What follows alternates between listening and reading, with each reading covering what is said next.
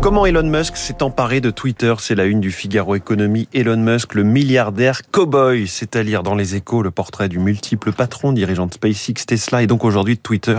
On y revient dans une minute. La une des échos, justement, taux, Chine, Ukraine. Les inquiétudes montent. La politique chinoise du zéro Covid menace d'enrayer un moteur économique mondial fragilisé. Les inquiétudes sur la demande font chuter le pétrole à moins de 100 dollars le baril. On en reparle tout à l'heure à 7h15 avec mon invité Virginie Robert, spécialiste des marchés américains. L'embrasement social, cette menace qui plane sur le nouveau quinquennat, c'est la une de la tribune. La crainte de revoir une résurgence des gilets jaunes est dans toutes les têtes. À lire dans la croix, Fitrust, le trublion des assemblées générales.